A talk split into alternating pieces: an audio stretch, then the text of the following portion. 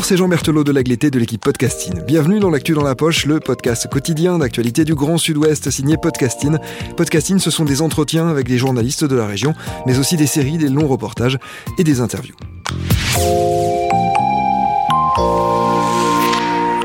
Nous recevons aujourd'hui une amie de podcasting, poétesse, autrice d'un livre qui vient de paraître et qui s'appelle Les hommes sont absents.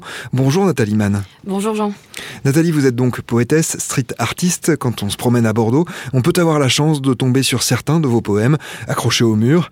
J'ai manqué de soleil, peut-être même de ta voix. Je voulais te dire qu'à chaque seconde, le temps revient en arrière, comme si chaque vague s'éloignait de la rive. Je suis au plus profond de l'attente et j'ai tout mon temps. Ouais. Ce poème-là, il s'appelle Déconfinement.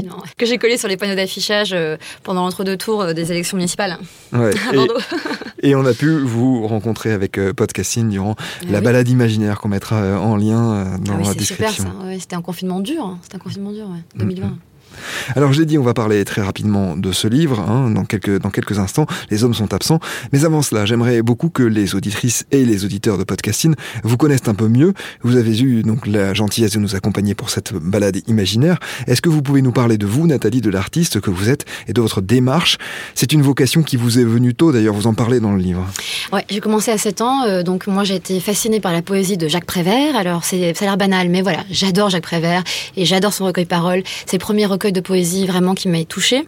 Pourquoi? Parce que c'était simple, des mots euh, très efficaces. Euh, il parlait de choses assez dures quand même. Moi, le poème qui me revient le plus souvent, toujours, hein, c'est la mère, euh, c'est familial. hein. Euh, la mère fait du tricot, le père fait des affaires et le fils fait la guerre. Donc euh, voilà, ça c'est la première chose. Euh, comment est cette vocation bah, J'ai commencé à écrire très très jeune, euh, à faire des concours de poésie, mais à ne pas songer. euh, Enfin, à aucun moment j'ai songé en faire mon métier, parce que je ne savais pas qu'on pouvait être écrivain de métier, qu'on pouvait en vivre en fait.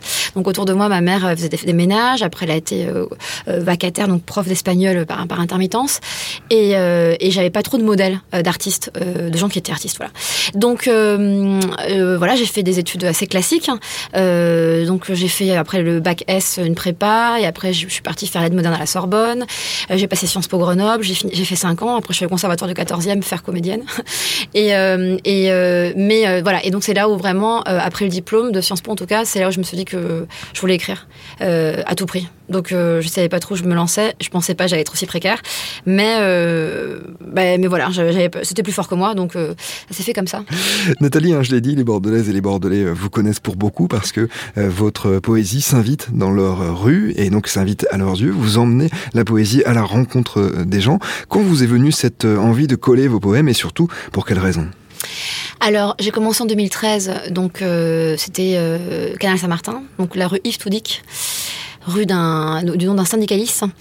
Euh, donc j'ai commencé à coller en août 2013. hein, À Paris donc Oui, pardon, à Paris dans le... Car c'est c'est quoi, je pense que c'est le 11e. Euh, donc c'était le poème Le Monsieur du boulevard Saint-Martin.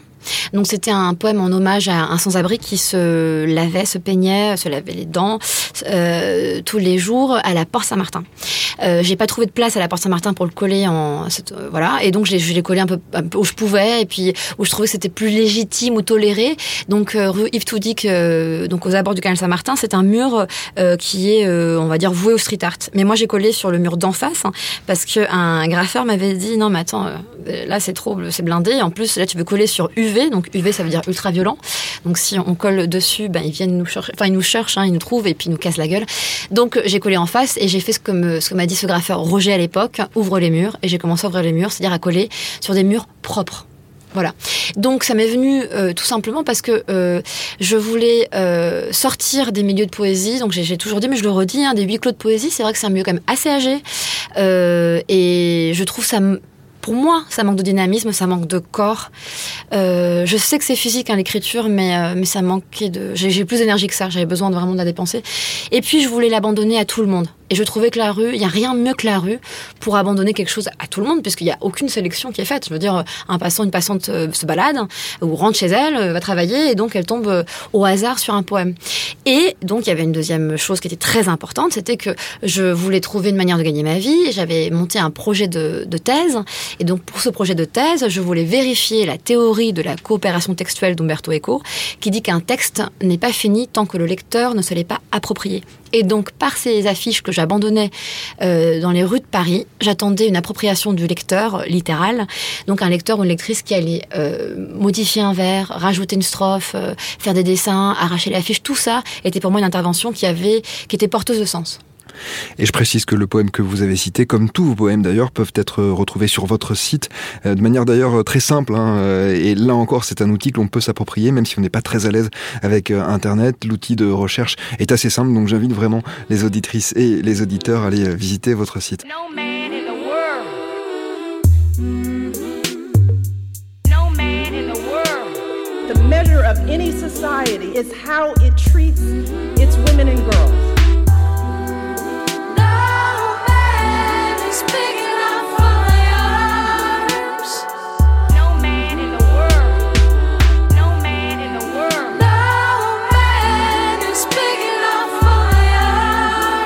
the measure of any society. Alors Nathalie, vous aviez déjà publié le journal d'Elvire aux éditions Le Bordelot, mais aussi Impression de Pékin aux éditions Les Xérographes. Cette fois, vous signez Les hommes sont absents aux éditions Lanskin.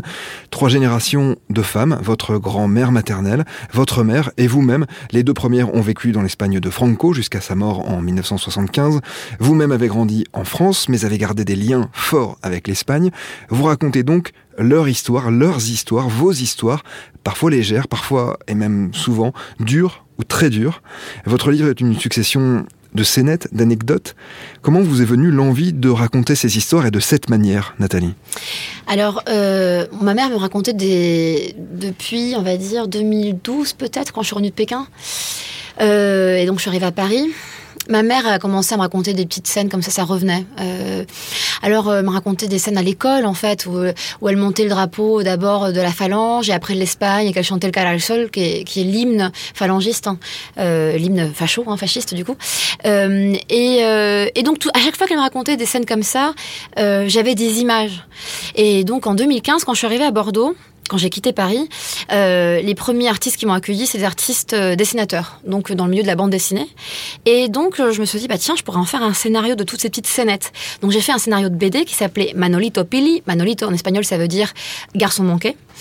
Et donc euh, pour raconter un peu cette ambiance du franquisme en, en Espagne et l'histoire de ma mère exclusivement. Donc, euh, une maison d'édition locale avait été intéressée, mais on ne trouvait pas de dessinateur euh, ni dessinatrice. Euh, donc, à la fin, j'ai, où j'en ai trouvé, mais ça, ça lui plaisait pas, donc j'ai abandonné. Je suis partie sur un autre récit qui s'éloignait de ma vie, qui s'éloignait de ma, enfin, qui s'éloignait de ma mère. Voilà, je parlais de ça sans parler de ça. Bon, ça ne marchait pas. Et donc, c'est vraiment ce confinement, là où on a eu cette euh, balade imaginaire, là. Donc, pendant ce confinement dur, euh, on, avait une heure pour se balader euh, de liberté, là, par jour, accordée par le gouvernement. Et donc, c'est, donc, je vais aller voir ma mère en centre-ville, à vélo. Et donc, je me, j'ai commencé à l'interviewer. À me dire, bah, en fait, pendant ce temps-là, ce temps mort, eh ben, je vais en faire quelque chose, quoi. Parce que bon, on ne peut rien faire d'autre. Et donc, j'ai interviewé de façon beaucoup plus rigoureuse que je l'avais fait auparavant. Et donc, euh, cinq ans auparavant d'ailleurs. Et donc, euh, c'est venu comme ça. C'est-à-dire que moi, je l'interview et je prends tout le, tout le matériel, enfin, ouais, toute les, la, documentation possible, tous les matériaux possibles, on va dire. Et puis, euh, et c'est au fur et à mesure que je me rends compte qu'il va y avoir plusieurs voix. Et pourquoi pas celle de ma grand-mère, de ma mère et la mienne. Voilà. Et pour dans cette idée de faire un contraste, c'est-à-dire de à chaque fois ne pas perdre de vue que j'ai euh, ma voix sera celle de la génération chanceuse qui n'est pas née en Espagne, qui n'a pas vécu la dictature et qui n'a pas été lobotomisée par euh, cette culture catholique euh, fanatique. Oui, euh, cette culture catholique et puis aussi cette culture politique, parce que vous évoquez euh, l'attachement de votre grand-mère, notamment justement à la phalange, euh, aux personnages qui ont fait le franquisme, dont Primo de Rivera, hein, pour qui elle éprouve une sorte de fascination absolue. C'est le grand-père hein, plutôt. Hein. ma grand-mère, c'est une franquiste par opportunisme. D'accord. Je dirais, mais, mais ouais, c'est plutôt mon grand-père qui en est fait très phalangiste et qui a une idole, c'est José Antonio Primo de Rivera. En un mot, vous pouvez nous rappeler qui était Primo de Rivera?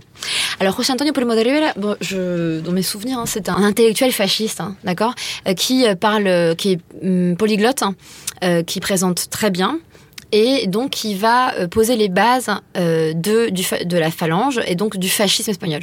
Donc c'est un peu le, pendant du fascisme italien, on va dire, mais en Espagne.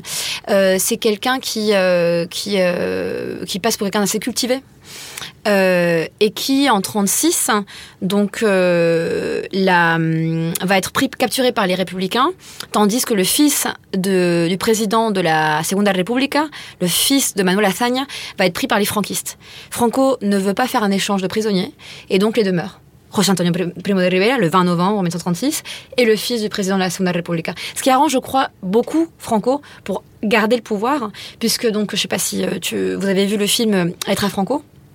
Qui en espagnol s'appelle Mientras dure la guerra. C'est pas pour rien. Ce titre, c'est que dans les documents officiels, on disait que Franco était généralissime d'Espagne, chef d'Espagne, pendant que la, tant que la guerre durait. Mais il n'avait pas vocation à rester 40 ans au pouvoir. Mais il s'est accroché au pouvoir. Voilà.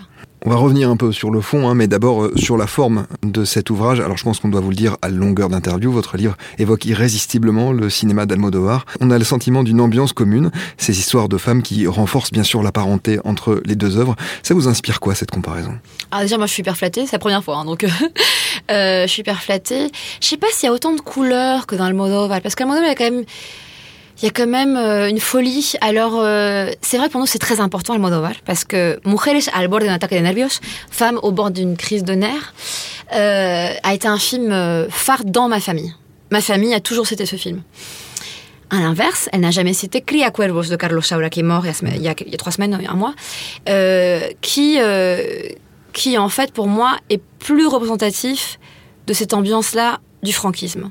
C'est ça en fait, le franquisme pour moi. Et j'ai une révélation quand j'ai vu ce film-là, c'est ces non-dits ce mal-être, ce malaise, euh, cette, euh, cette femme qui subit, hein, Géraldine Chaplin, qui subit tout le long, qui va même crever, euh, et, et, cette mélancolie peut-être aussi. Alors après, bien sûr, ça c'était une famille qui vivait dans la, à la ville, bon à Madrid quoi. Donc là, ma mère habite dans des villages, c'est différent quand même, la campagne et la ville. Mais moi je dirais que si, que moi je suis très flattée de cette comparaison, que c'est vrai que pour ma famille c'est très important, et pourtant je dirais que ce qui pour moi euh, caractérise plus euh, euh, ce que j'ai plus ressenti de ma famille, c'est plus ça, c'est plus Carlos Saura, quoi, qui, qui, a fait un chef-d'œuvre et j'ai jamais pu j'ai jamais trouvé d'égal. Immortalisé aussi par la chanson de Jeannette, évidemment. Porque te vas? parce que vous avez le sentiment qu'il n'y a pas de folie dans votre famille, qu'il n'émane pas de la folie du livre que vous avez écrit? Ben, tu sais que moi, j'ai pas assez de distance pour voir cette folie, mais que ça manque de, de trans, de sexe ou de, maquillage. Dans ma famille, il n'y avait pas beaucoup de maquillage. Euh, il n'y avait que le parfum de ma, de ma tante qui, qui, qui, est devenue médecin. Euh, un parfum qu'elle prenait à la pharmacie qui, qui pour moi, que je n'ai jamais ressenti, mais euh, pu ressentir ouais, cette, cette fragrance, mais, euh, mais c'est tout. À vrai dire, pas trop. Ouais.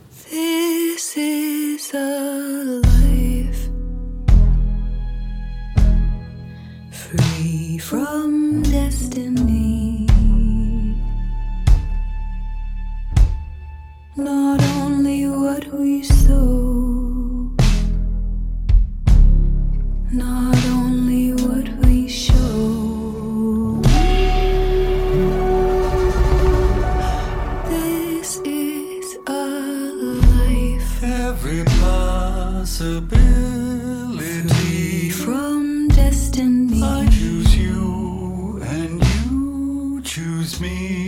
Not only what we saw.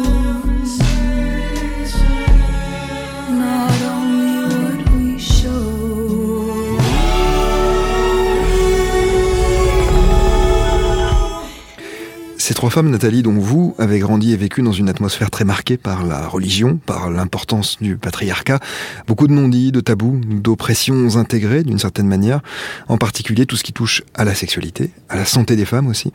Vous aviez conscience de tout cela avant de coucher ces mots par écrit? Hmm.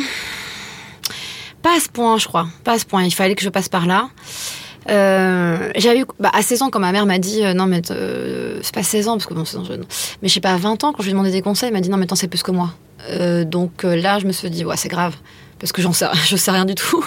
Donc c'est plutôt oui. Après, en fait, c'est les correspondances qui m'ont vachement éclairée. En fait, quand ma tante dit à 23 ans qu'elle a pas encore fait l'amour, qu'elle attend l'homme de sa vie et que c'est c'est c'est tard quoi. Je dis pas que j'ai pas des camarades qui ont fait l'amour, commencé à faire l'amour très tard, mais mais plutôt moi euh, au collège d'ailleurs Chevreuse où j'étais, euh, les gens faisaient l'amour très tôt. Donc euh, ouais, ça m'a ça me paraissait ce qui me paraissait plus triste, c'est pas tellement de le faire tard parce que bon, on fait l'amour enfin voilà, chacun voilà, son temps et, et c'est complexe etc. et puis ça mais son désir, mais mais c'est plus le fait de la du plaisir quoi. Il y avait pas de place dans la sexualité et ça c'était grave. C'est grave. Nathalie, je trouve que les scénettes que vous décrivez ressemblent à vos poèmes, des écrits courts, presque en forme de point dans la gueule, comme dirait euh, Renaud. Qu'est-ce qui relie selon vous cette écriture et celle de vos poèmes? Euh, L'urgence. je crois qu'il a que ça. Parce que mon, projet Poème de rue s'appelle aussi L'urgence des détails, hein, c'est le, sous-titre de ce projet. Donc l'urgence, euh, c'est pas la peine d'en faire des tonnes, je crois. C'est déjà suffisant avec ce qu'il y a. C'est déjà assez euh, dense et assez dur, je dirais. Donc euh, le besoin d'épurer, d'aller vite euh, à l'essentiel, quoi. Je crois que j'ai pas le temps, j'ai pas trop de temps à perdre, même si peut-être que j'en perds beaucoup, mais je j'essaie d'aller d'aller à l'essentiel, ouais. Donc c'est ça l'urgence, hein. pour être lu au plus vite et pour pour pas perdre le lecteur dans, dans ce que pour moi n'est pas nécessaire. Ouais, le sens avant tout, quoi. Nathalie, il y a quelque chose qui m'a frappé dans ce que vous écrivez, c'est que votre mère a lié son destin à celui d'un homme qui était d'une toute autre culture, hein, vous allez nous l'expliquer dans un instant, et pourtant on a eu l'impression vraiment de la reproduction d'un même schéma culturel, social, familial. C'est étonnant, ça, vous, vous aviez conscience de cela également en écrivant? Bah non, alors après moi ça me paraît naturel parce que j'ai vécu euh, les violences de mon père euh, quand j'étais petite, donc euh, pas moi personnellement, hein, je les ai vues, euh, qu'il était violent avec ma mère. Euh, est-ce que, euh, bah, est-ce que les Chinois sont moins machos? Euh, Je crois pas. Bon, C'est la nationalité de votre père. Hein, alors oui, donc il est hongkongais, ouais. Donc attention, il est hongkongais, donc pas chinois. Il était anglais, donc mais sous britannique puisque les Britanniques euh, ont un système bien à eux. Hein, je n'ose pas dire le mot racisme, mais il n'est pas loin. Et donc, euh, considéré comme un, sous-anglais. Voilà. Donc, il a toujours dit, c'est pour ça qu'il a changé de nationalité plusieurs fois, je crois, ou en tout cas une fois, euh, pour échapper à, ça, à ce statut-là, à ce semi-statut.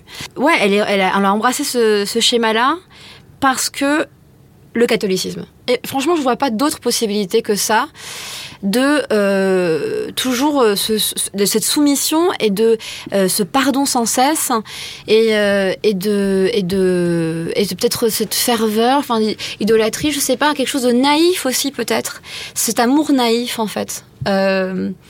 Inconditionnel en fait. Oui ben non en fait il va falloir peut-être arrêter. Hein, je crois que voilà donc que normalement est destiné qu'à Dieu quoi, éternel inconditionnel quoi.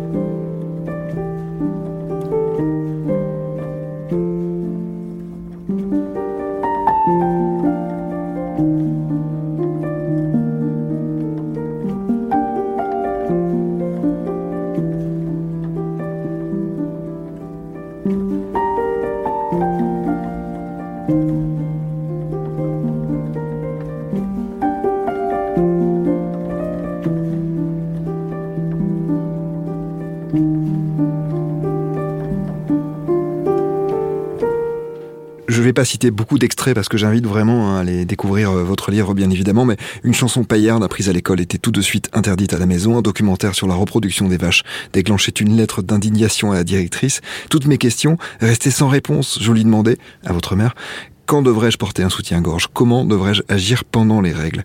Quoi mettre? Comment le mettre Nathalie, dans votre livre Les hommes sont absents, euh, vous évoquez l'importance de l'oppression patriarcale sur les choix, les corps, la santé des femmes, plus encore dans le passé, mais aujourd'hui encore. Est-ce que vous avez l'impression d'avoir écrit un livre féministe? Ah bah oui c'est sûr. Alors là cette question. euh, est une bonne question, mais la réponse est oui.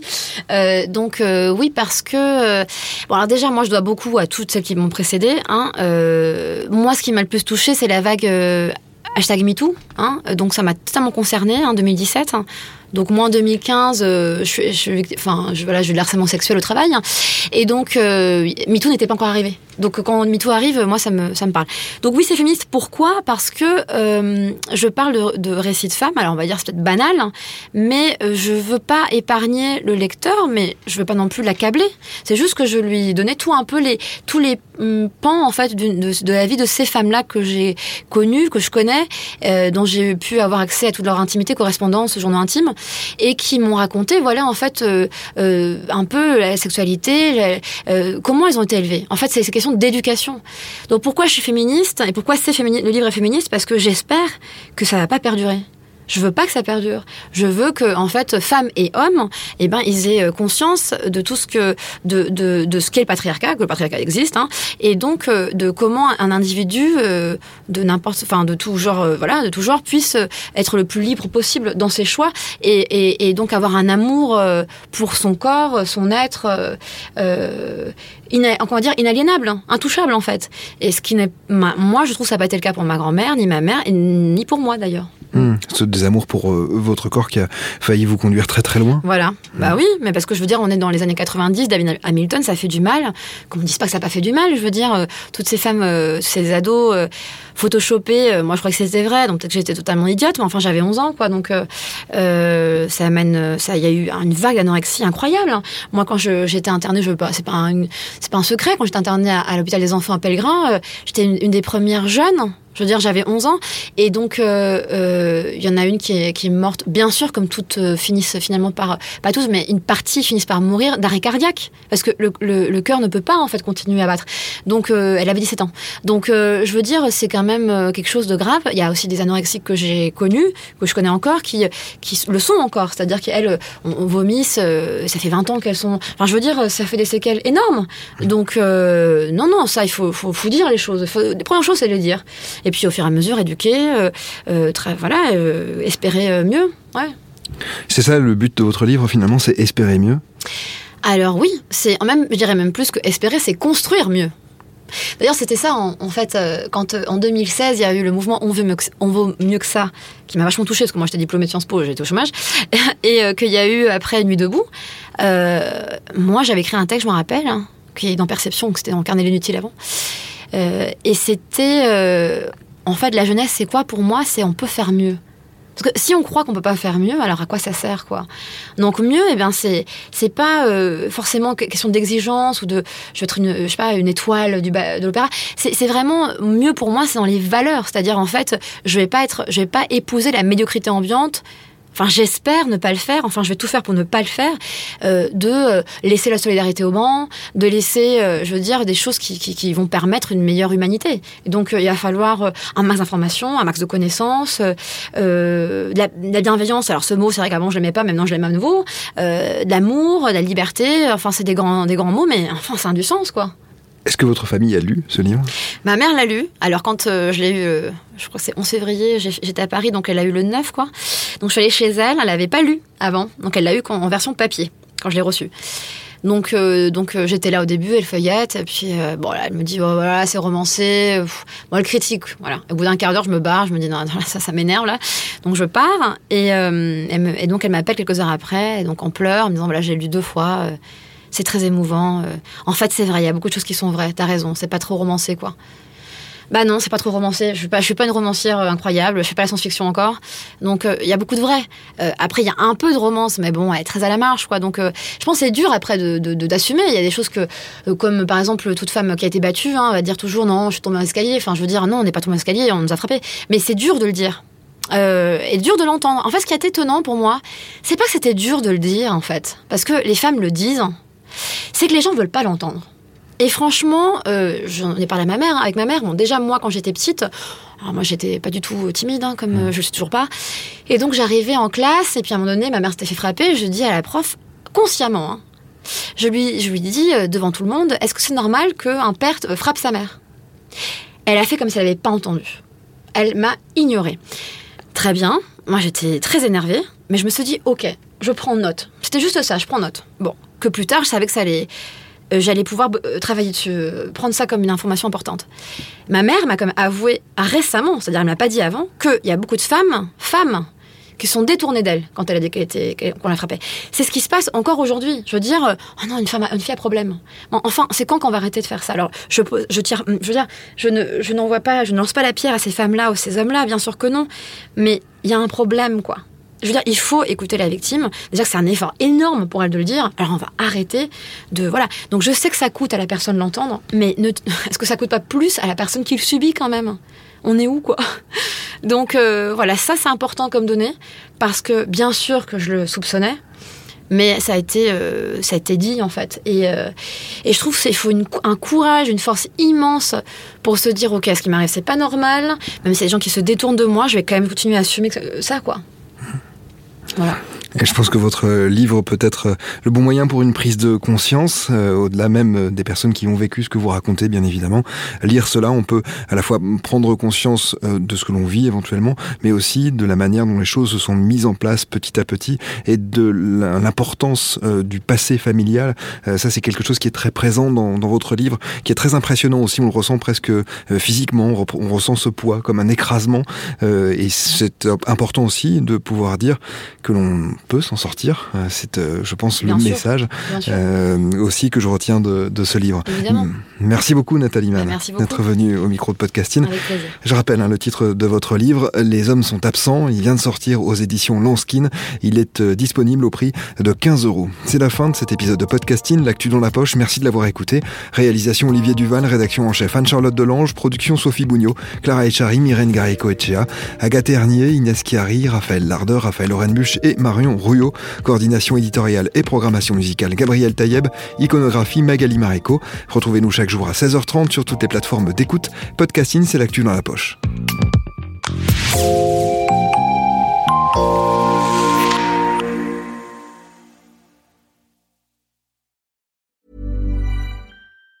Even on a budget, quality is non-negotiable. That's why Quince is the place to score high-end essentials at 50 to 80% less than similar brands. Get your hands on buttery soft cashmere sweaters from just 60 bucks, Italian leather jackets, and so much more. And the best part about Quince, they exclusively partner with factories committed to safe, ethical, and responsible manufacturing. Elevate your style without the elevated price tag with Quince. Go to quince.com slash upgrade for free shipping and 365-day returns.